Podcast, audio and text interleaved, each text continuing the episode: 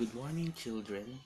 Today, you are going to discuss or describe what a cyclone is and identify the different kinds of cyclone.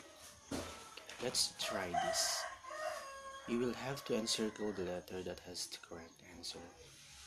After doing this one, you can now proceed to the first activity.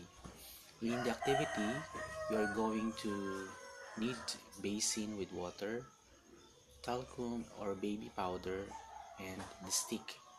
So follow the procedures and don't forget to, to answer the guide questions.